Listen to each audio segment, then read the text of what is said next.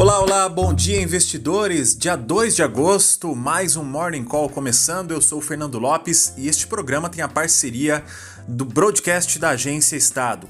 Bom, semana de Copom começando e às vésperas da reunião do Comitê de Política Monetária, os economistas do mercado financeiro mantiveram suas projeções para a Selic no fim de 2021. O relatório de mercado Focus trouxe hoje que a mediana das previsões para a Selic neste ano seguiu em 7% ao ano. Há um mês, esta projeção estava em 6,5%. A projeção de inflação se distanciou ainda mais do teto da meta do Banco Central. Os economistas alteraram a previsão de alta de 6,56 para 6,79%. O produto interno bruto, a previsão subiu um pouquinho de 5,29 para 5,30. Lembrando que há quatro semanas a estimativa do PIB estava em 5,18. O câmbio em 2021, segundo as projeções, terminaria em R$ 5,10. Falando agora um pouco de empresas, a Copel, Companhia Paranaense de Eletricidade, seguindo com seu plano de desinvestimentos de negócios não estratégicos, da qual detém 51% e tem como sócias Gaspetro e Mitsui. Dois eventos recentes destravaram o processo que estava em compasso de espera há pelo menos um ano.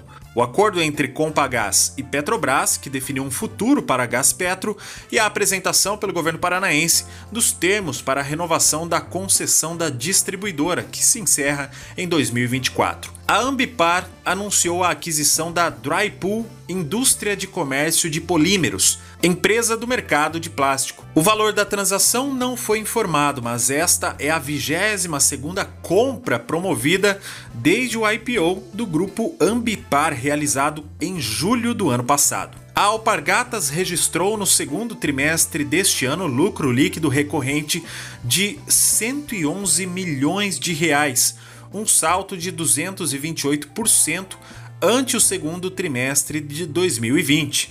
O EBITDA recorrente subiu 163% e chegou a 196 milhões de reais.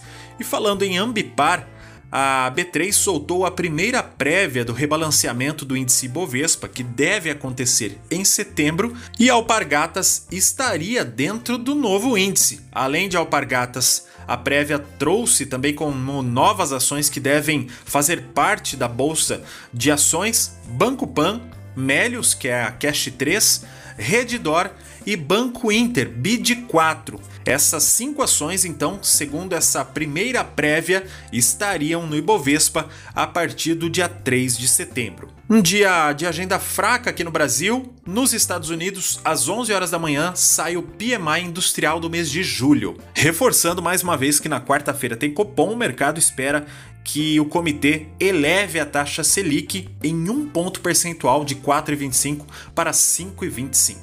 Um ótimo dia, bons negócios. Eu volto amanhã.